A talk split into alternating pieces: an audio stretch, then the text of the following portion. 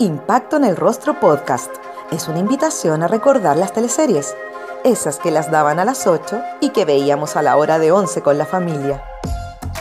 Mientras comíamos nuestro pan tostado con mantequilla, nos reíamos con el chamorro, disfrutábamos viendo Dalcahue, Humberstone o empatizábamos con Ariel Mercader. ¿También las recuerdas con cariño?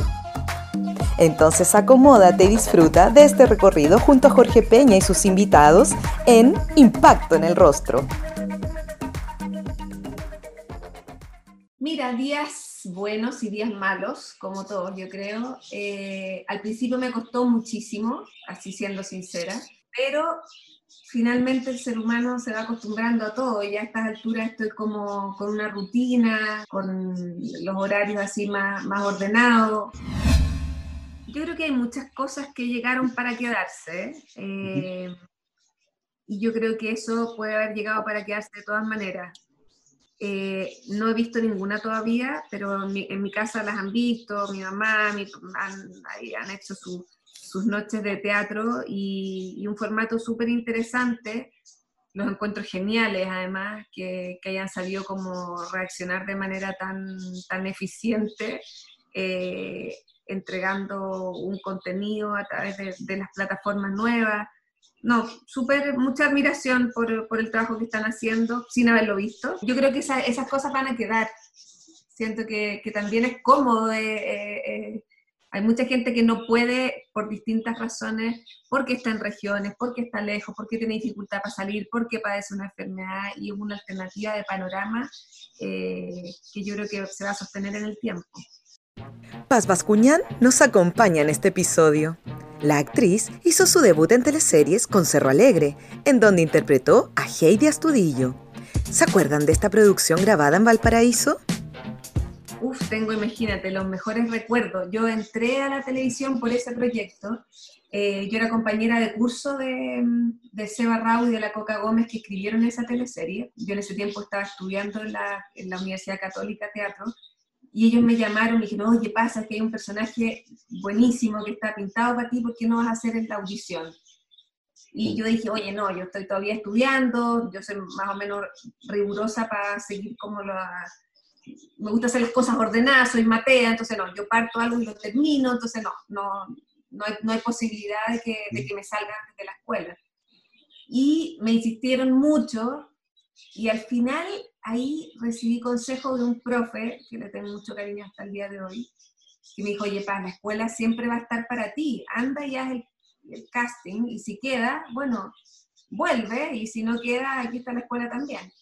Y fui, hice el casting, quedé, y finalmente hice esa teleserie, y para mí fue una experiencia súper, bueno, marcadora, porque fue la primera teleserie que hice, eh, que además eh, fue como no sé, un cambio de vida también. Yo me movía en micro para todas partes y, era una teleserie que igual eh, pegó. Entonces era un personaje como bien reconocible, todo lo que pasaba cuando íbamos al puerto, era bien bonito. Eh, me gustaba porque también era ahí en, esas, en esos cerros de Valparaíso, una preciosidad de, de locación. Eh, y era una trama así media fantasiosa, y, pero mezclada con estos cerros y, esta idiosincrasia del puerto que es tan característica. Así que fue, no, para mí fue una gozada, la verdad, lo recuerdo con mucho cariño. ¿Eres de ir a Valparaíso? Totalmente, me encanta y tengo una gran amiga ahí que voy a visitar de cada cierto tiempo, así que sí, es un lugar al que, al que voy frecuentemente. Paz, el año 2001 saltas a los protagónicos con Marcela Moreno en Piel Canela, eh, una teleserie que quizás no le fue muy bien en sintonía. ¿Cómo viviste ese momento? ¿Es para ti la sintonía en televisión algo importante? A mí mi trabajo me encanta. Eh, la verdad es que me gusta mucho, me, entretiene. Ahora, para serte franca, lo que más me entretiene es lo que pasa ahí, en esos sets. Eh, con los compañeros, las amistades que haces, como los ambientes de trabajo para mí son súper importantes. Que le vaya bien o que le vaya mal a una teleserie, sin duda que a uno también le importa, uno quiere que le vaya bien al proyecto que uno está. Pero yo tengo, hay recuerdos, o sea, por ejemplo, que tengo de teleseries que no les ha ido bien y tengo los mejores recuerdos. no pasa por ahí. Y en realidad no, no, no, es, no es donde pongo el acento, la verdad. Hay teleseries que le ha ido increíble y yo lo he pasado pésimo porque, no sé, porque recuerdo una teleserie que mi hijo estuvo súper, se enfermó mucho y yo tenía poco tiempo para verlo y lo pasé muy mal en una teleserie que la estaba rompiendo, pero mi felicidad la verdad es que no pasa por ahí, pasa por, por otras cosas. En el 2003, Paz aceptó la invitación del director Vicente Sabatini de TVN y se unió al elenco de Puertas Adentro. En la historia era Javiera Martínez, una escolar de clase alta que se enamora de un recolector de basura.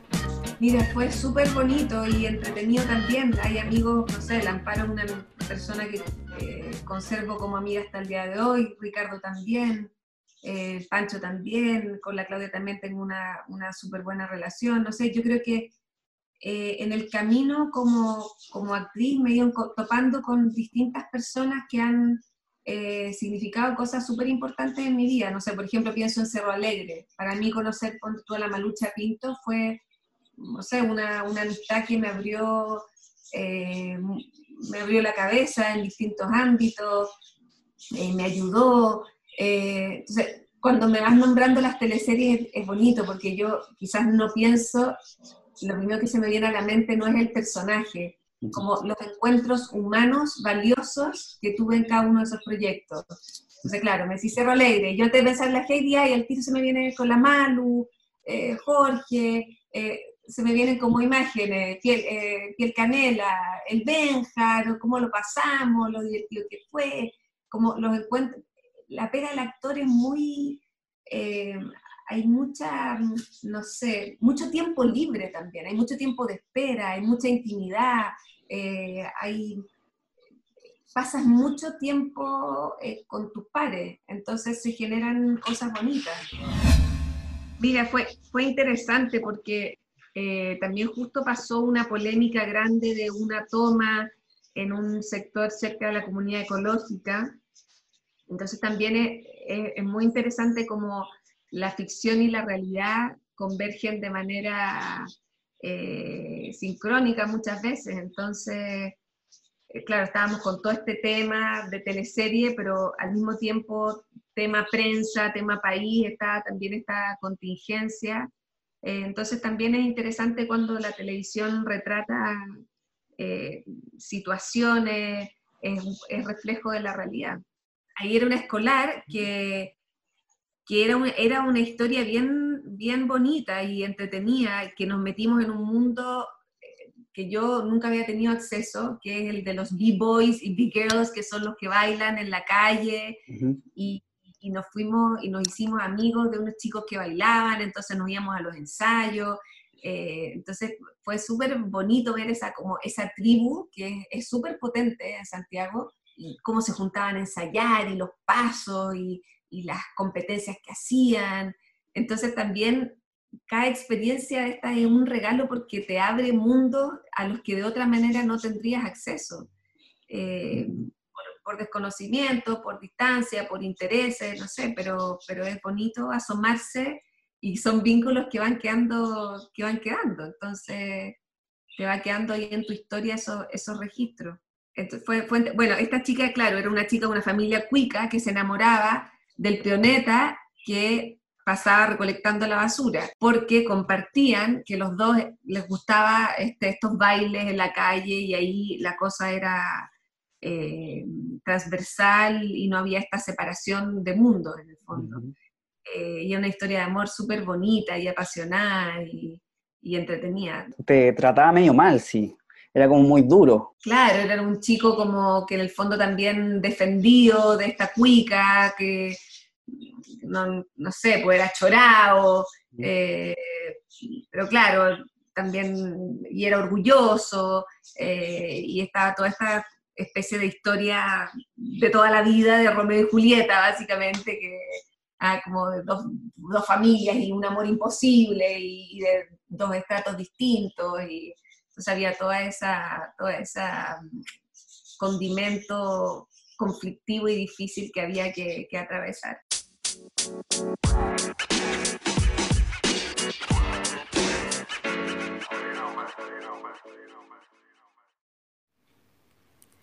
Ahora que pasas más en casa, ¿no te dan ganas de remodelar y dar un aire nuevo a tu hogar? Te contamos que existe MK, un lugar en donde encontrarás todo lo que necesitas para remodelar tus espacios y refrescar tu hogar. Encontrarás porcelanatos, cerámicas, pisos flotantes, muebles de baño, lavaplatos, griferías y un sinfín de productos que le darán a tu casa un toque de diseño y un sello único. Para más información, puedes visitar su página web www.mk.cl o su cuenta de Instagram arroba mktienda y arroba mktienda-outlet.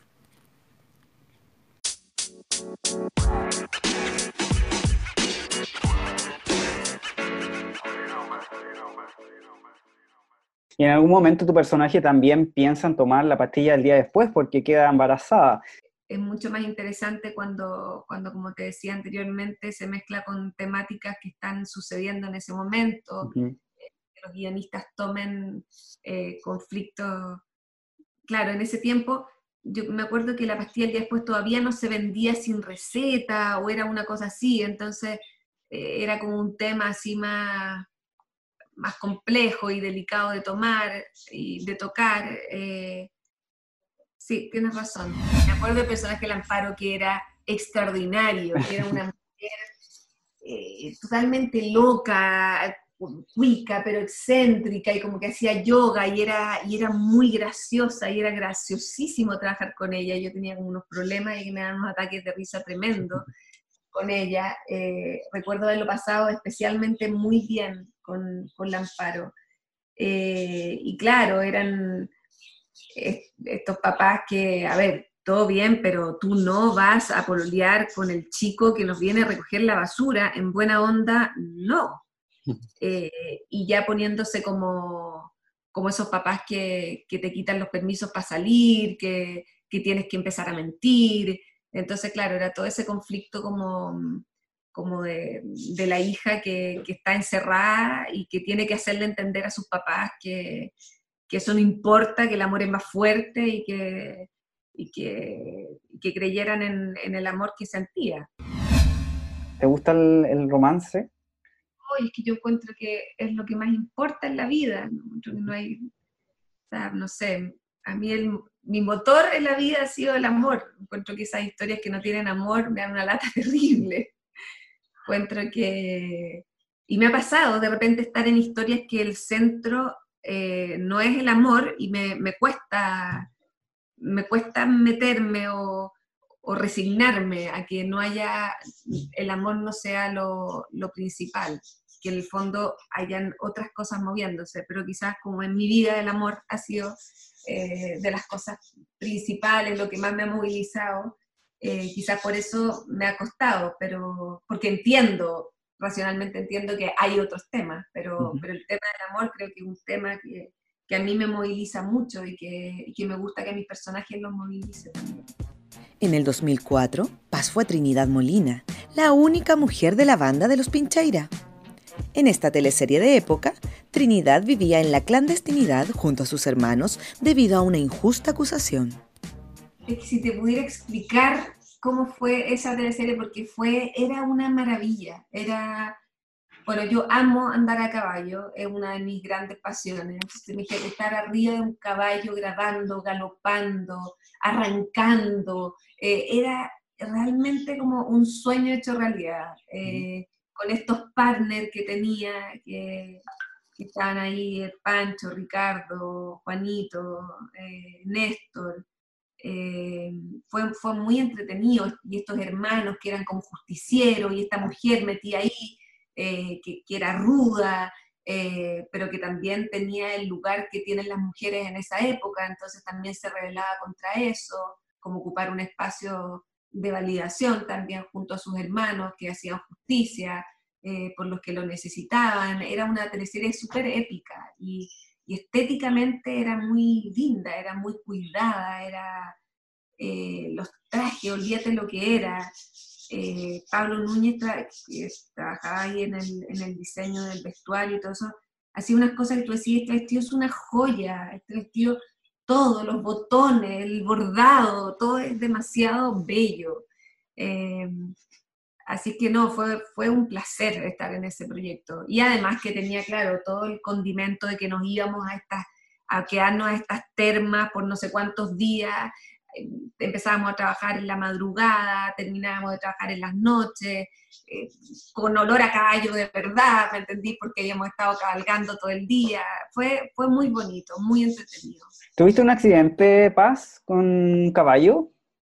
tuve un accidente. Tuve un accidente eh, que pudo haber sido muy desafortunado, pero eh, Ricardo tenía una yegua que era muy inquieta y, y, se puso a saltar la yegua, como, y al bajar, una de sus manos la metió en, la rienda de mi caballo que estaba al lado, que era un potro así bien, eh, también medio nervioso, y cortó la rienda o sea, se puso a saltar el caballo, la, yegua de Ricardo, mi caballo, la yegua, salto, salto, salto, y de pronto, claro, la, rienda se cortó. Y al cortarse, el caballo se fue para atrás conmigo arriba. Yo mientras que el caballo saltaba, yo me sostenía arriba de él, agarraba como el pelo, pero una vez que el caballo se va de espalda, yo me voy con él. Y, y veo como el caballo va a caer arriba mío y alcanzo a moverme hacia la izquierda y el caballo cae y yo me paro rápido y pero quedé con un, con un TEC, me tuve que ir a hacer, tuve, me llevaron al hospital, tuve que estar en cama un par de días allá, tuve, fueron mis papás a verme, fue, fue todo un tema y entonces, y Ricardo se sentía pésimo y yo decía, pero si es, cosa, fue, fue el caballo nomás, la yegua que se puso nerviosa de estas cosas de animales, ¿me entendí? Pero claro, era cuando trabajas, cuando trabajas con animales es, difícil, es complejo. Otra vez estábamos en un puente súper chiquitito y de pronto mi, mi, caballo como que se corrió más para atrás de la cuenta porque estábamos todos arriba y se, se le cayó la mitad del, cuerpo fuera del puente, ¿me entendí? O sea, yo me podía haber caído al río, pero éramos súper lanzados. Eh, estábamos ahí entregados en cuerpo y alma y, y a lo que fuera nomás. En el 2005, Paz interpretó a una mujer mapuche. En Los Capos, ella fue Millarau.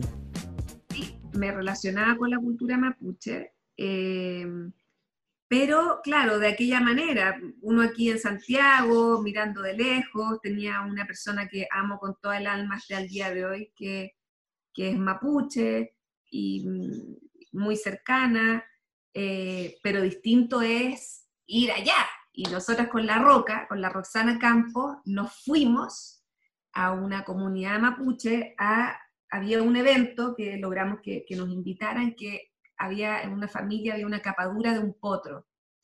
Y entonces les pedimos si podíamos ir a ver este, este evento de, esta de estas familias que iban a capar a este potro, y partimos para allá. Mira, no me acuerdo bien dónde fuimos, porque era un pueblo como al interior, en el sur, se me olvidó cómo se llamaba, pero llegamos de esta familia que nos recibió súper amoroso y nos quedamos ahí, no sé, cinco días, ponte tú, eh, conviviendo, ahí eran, tenían un espacio donde cocinaban con un fogón, así como parecido hacia una ruca eh, antigua. Eh, compartimos mucho con ellos y fue una experiencia súper bonita y nos ayudaron un montón nos ayudaron ahí con las palabras, con, eh, y también con la roca, no sé, nos pusimos a leer, teníamos diccionarios, tomamos clases, eh, fuimos ahí bien, bien mateas también eh, para meternos en, esa cultura y hacerlo lo, mejor posible. Lo pasamos muy bien también, muy bien.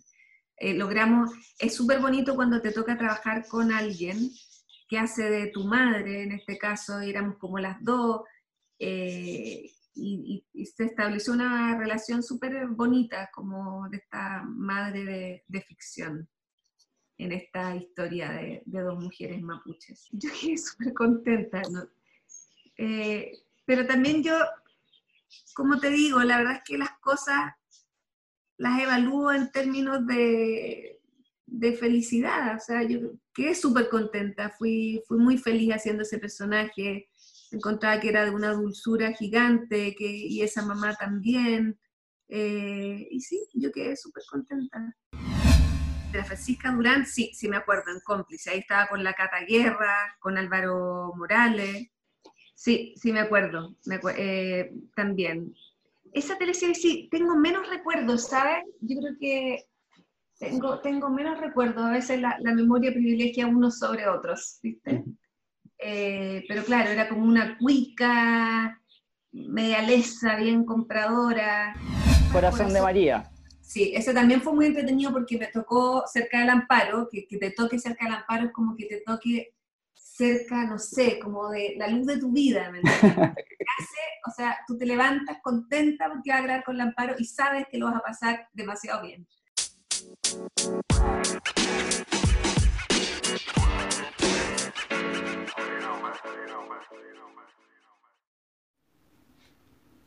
Único es el primer concentrado de fruta 100% natural para que puedas preparar agua saborizada, rica y saludable.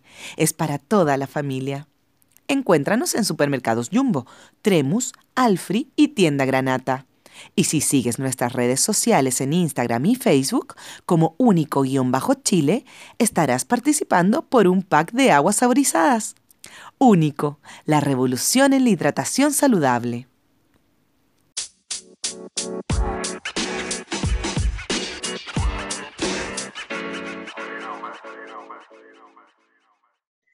Entonces lo pasé muy bien en esa teleserie. Además que hacíamos unas chiquillas que, atendían en la feria, eh, hicimos observación de personaje y yo me fui a una feria a observar una chica que era genial, que además nos empezó a ayudar en la teleserie, la Angelita, que hoy día cambió de rubro y hoy es gaffiter, y, es nuestro gaffiter, entonces entretenido porque uno queda, queda enlazada a amistades que vayas haciendo en el camino y que te las hiciste porque estabas observando personajes. Y, finalmente quedaste con, con, un vínculo para la vida. Y la Ángela, ella es muy divertida, ella en la feria es muy divertida y yo trataba de copiarle todo a ella. Y, creo que fue entretenido, fue un personaje eh, entretenido, además súper distinto a, a, mi mundo, estar ahí, no sé, pues vendiendo melones y no sé qué. Y ella es como así como como desaforada, como que es como, como libre y una voz, como... Entonces yo trataba de copiarlo. No sé si me resultó, pero...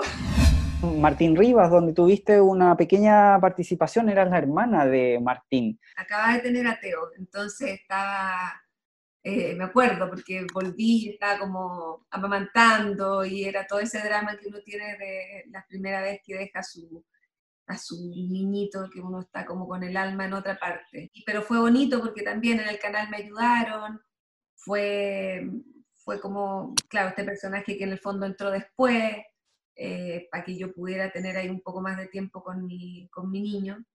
Eh, y esa teleserie fue súper bonita, si bien yo no participé tanto, porque llegué, como te cuento, en la mitad del proyecto, fue una teleserie que también estaba muy bien cuidada, su vestuario, las locaciones, los interiores, eh, los salones, eh, era, era, muy lindo también.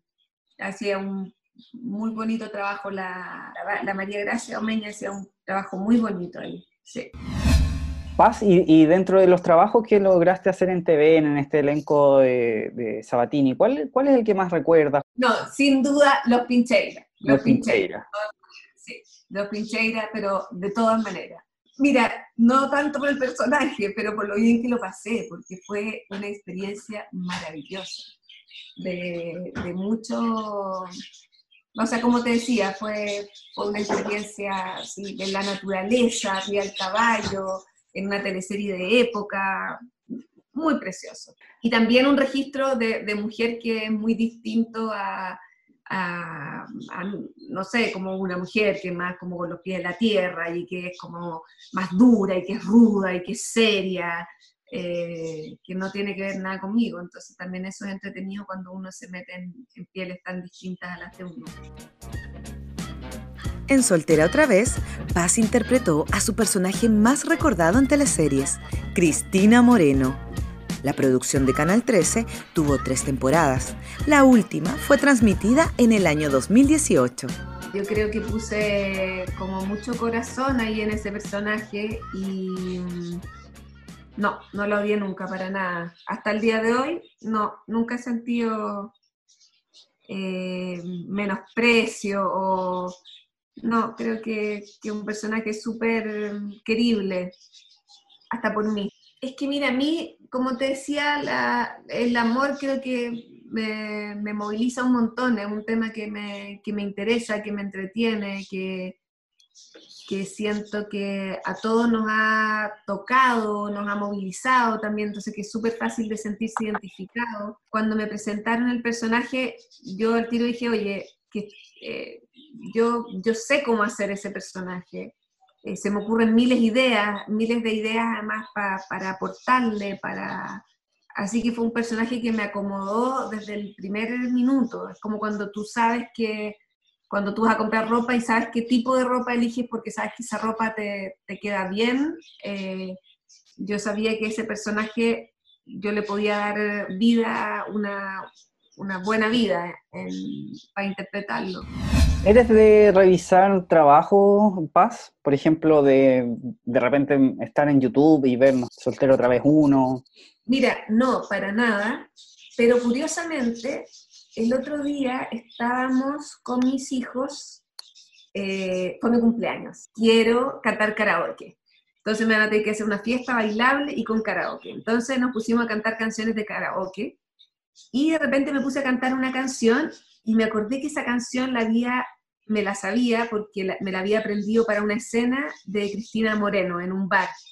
Que al final ella terminaba gritando que los hombres valen callampa. Y entonces le dije a los niños, oye, esa canción yo la canté. Y mis niños nunca vieron Soltera otra vez, no, nunca han visto las cosas que hago. Y entonces me dijeron, ay, pero muéstranos. Y entonces puse, dije, no sé si saldrá, pero puse eh, Cristina, karaoke, o sea, Cristina soltera otra vez, karaoke, no, sé. Y salió la escena.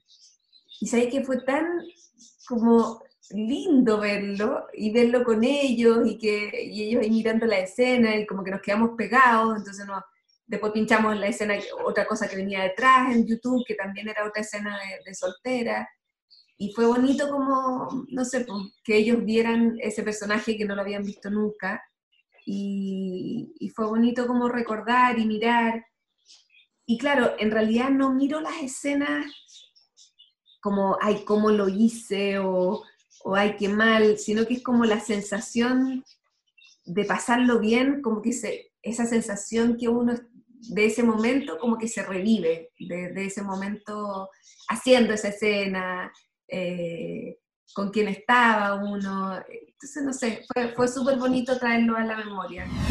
No, no consumo nada de televisión, pero hace muchos años, yo te diría que hace 15 años quizás, no por falta de interés, eh, porque no sé, por falta de tiempo, llego a la casa, bueno, antes, porque ahora en esta situación en que estamos, pero uno llega a la casa tarde, llega comer con los niños, a acostarlos, a leerles un cuento y después a, estudiar o a leer o, a ver una serie con, con el marido y entonces me, al final a uno se le va el día y no, y a veces digo, oye, tengo ganas de ver este proyecto, ponte tú ahora lo que estaban haciendo en Mega de, estos programas de cuarentena, me daban, he tenido muchas ganas todo el tiempo, digo, ay, quiero verlo, quiero verlo, y al final eh, pasan los días y no lo he visto. Y eso es un poco lo que me pasa con, con las teleseries también, eh, no veo ni las mías. Y, a veces me, me, gusta, me gusta, me gustaría verlas, porque porque me entretiene, me entretiene hacerlas y me entretiene verlas también. Y de niña fui una súper consumidora de teleseries. Mientras tuve tiempo, siempre vi. Eh, pero claro, en mi casa no es, no es una casa de que haya una tele prendida, eh, una casa como más bien sin tele, entonces eh, no, no, tenemos la costumbre. ¿Y qué teleserie cuando eras niña recuerdas? No sé, esas teleseries como Valparaíso, Ponte Tubi, Em, pero así te estaba hablando hace mil años, o chica así, haber visto Ángel Malo y haber llorado con hipo, como eh, recuerdo escenas, así. o, ¿cómo se llama esa? Vamos todos a la casa del J. Ámame. Ámame, qué buena onda. Esa era muy entretenida también.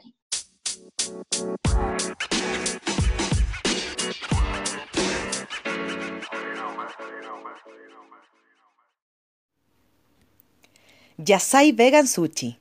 Es un negocio familiar que se dedica a la alimentación 100% vegana. Ubicados en La Reina, funciona como delivery en las comunas de Vitacura, Providencia, La Florida, Las Condes, La Reina, Peñalolén y Santiago Centro. Los puedes encontrar en yasai.cl y en el Instagram arroba. Si tienes dudas o deseas hacer algún pedido, lo puedes hacer al WhatsApp más 569 41 39 1563.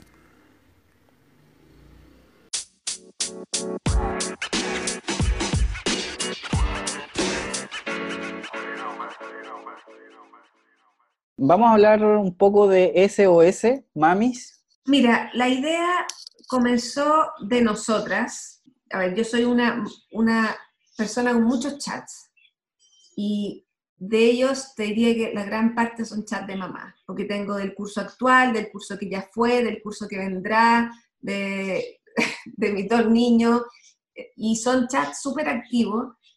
Y, y, empecé a ver que era un mundo fascinante, eh, un mundo repleto de, de anécdotas, de tipos de mamá, de tipos de crianza, de visiones acerca del mundo, de la escolaridad, de... Eh, y además es un poco esquizofrénico también, porque entonces mientras una pregunta del trabajo, la otra vende nueces, mientras la otra critica al profesor y la otra manda la corrección de la prueba, es riquísimo en material, riquísimo. Dijimos, oye, ¿sabes que aquí hay que, hay que hacer algo? Y, y, salió un formato y dijimos, oye, esto hay que, hay que agarrarlo. Y, y nos, nos, lanzamos con esta, con esta serie. Y también ha sido bonito porque nos que, que además es muy distinto, porque grabamos, nosotras leímos juntas leímos todos los capítulos juntas, eh, pero de ahí no nos vimos más, porque esto se graba con un fondo verde y a cámara. Entonces también es un formato como muy diferente, eh, era novedoso para nosotras y muy entretenido, muy entretenido de hacer. Lo, claro, nos dijimos, oye, esto en clave comedia, eh, rehice un poco de ese mundo con cariño, yo por lo menos le tengo mucho cariño al, a, para, a veces puede ser tu peor pesadilla el chat de mamá o a veces también es una bendición y es una tribu que te, que te da consuelo y contención y, te ayudan y uno va llegando tarde a buscar a los niños, chicas, por favor, ¿quién me salva? ¿Quién le dice? Voy a estar en esta puerta, no en la otra puerta, y, te, salen cinco a salvarte, y es súper bonito también. Y también nos pasó que muchas mamás nos empezaron a mandar material, como a sacar pantallazos de, sus propios chats y decir, por favor, chicas, miren esto, eh, de aquí se puede sacar un capítulo, eh, porque material hay, pero para el mundo, totalmente para el mundo. Y quisimos tomar como, como los tipos más representativos de mamá, que en el fondo es esta mamá alfa, eh, que, está, que es el personaje de, de, Trini, el que me toca interpretar a mí, que es esta mamá que está súper camiseteada con el colegio, que participa en el grupo de, de, naciones, en el tipo de naciones del colegio, que es la primera que está ahí moliendo la palta en el desayuno compartido de los niños, que el colegio le da vida y está ahí pidiendo los saludos para las alianzas y se desvive por, por, por sus niños y por la escolaridad de sus niños. Eh, después está la mamá de la que hace la Manesuet, que es Julia, y Julia es esta mamá que es la trabajólica, la trabajólica que siempre está como, como, mientras que está filmando finiquito, está preocupada de si hizo la tarea o no, pero como medio de taquito, pero intentando estar, pero esta mamá que su vida pasa como por, por otros lugares. La mamá que interpreta Jenny, que es Clarita, que es esta mamá que siempre está como en otra, que nunca entiende de qué se está hablando en el chat y siempre sale como con algo totalmente nada que ver, que de esas mamás hay muchas y es muy gracioso. Eh, y la, la, mamá de la Tamara Costa, que es esta madre con cinco niños, más religiosa, que, que siempre está, que es muy meticulosa para todo y es como más suavecita y es como organizada y es como y la mamá de la Loreto Aravena, por último, que es esta mamá yogi, antivacunas, pro colaciones saludables, más sexy, más hot, que es como la fantasía de todos los, de todos los padres del, curso. Eh, bueno, ahí ha, habido eh, ramillete de flores para, para los distintos tipos de madres que, que decidimos cómo interpretar cada una y con las miles de millones de temáticas existentes en los grupos de chat. Desde las colaciones hasta los saludos para los famosos, desde el, el, cumpleaños del hijo, la temática del cumpleaños del hijo, el día en que hay que hacer el regalo del cumpleaños del profesor.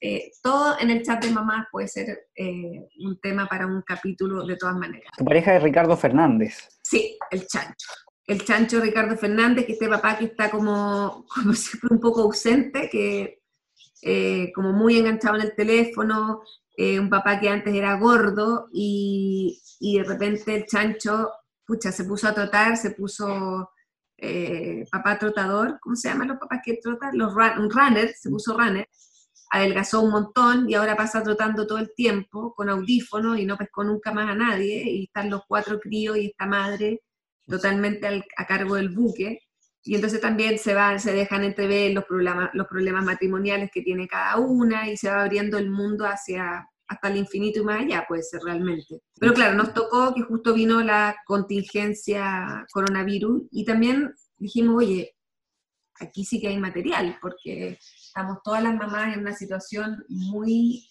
eh, border entre lo que está pasando a nivel mundial, a nivel nacional, a nivel familiar, y uno más encima con toda esta nueva modalidad de los colegios de, online, que ha sido una locura.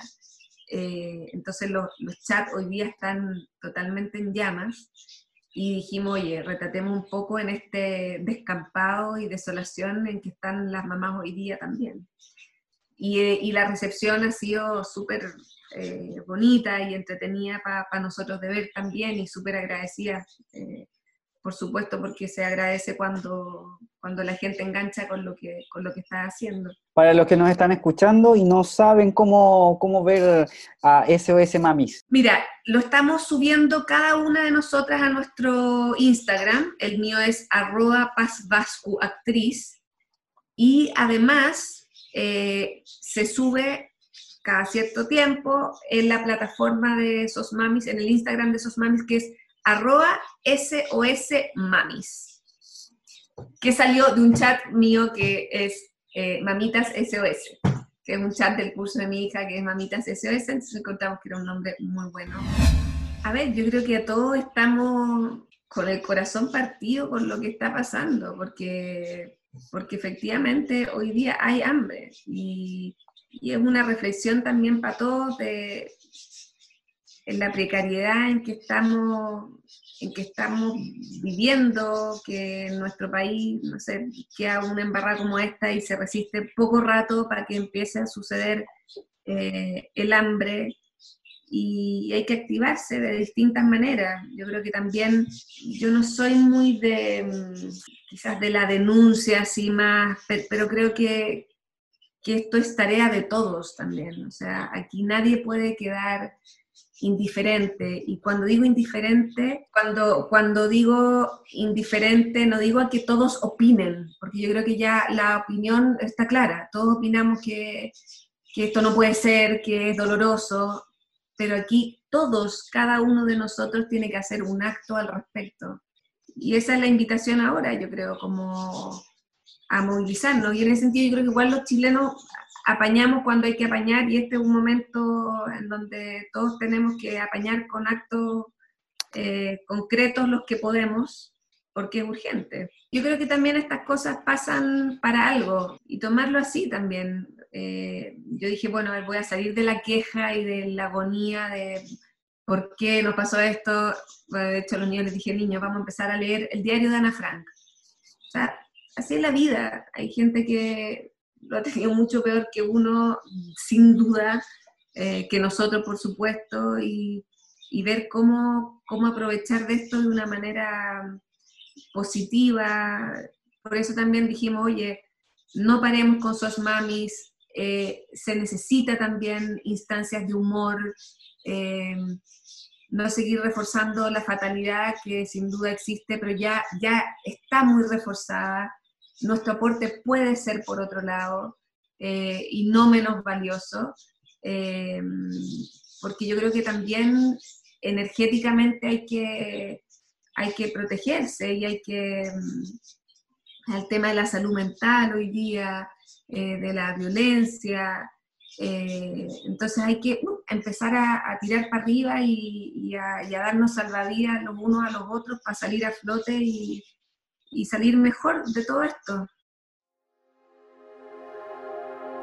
Impacto en el Rostro Podcast es una invitación a recordar las teleseries, esas que las daban a las 8 y que veíamos a la hora de 11 con la familia. Mientras comíamos nuestro pan tostado con mantequilla, nos reíamos con el chamorro, disfrutábamos viendo Dalcahue, Humberstone o empatizábamos con Ariel Mercader.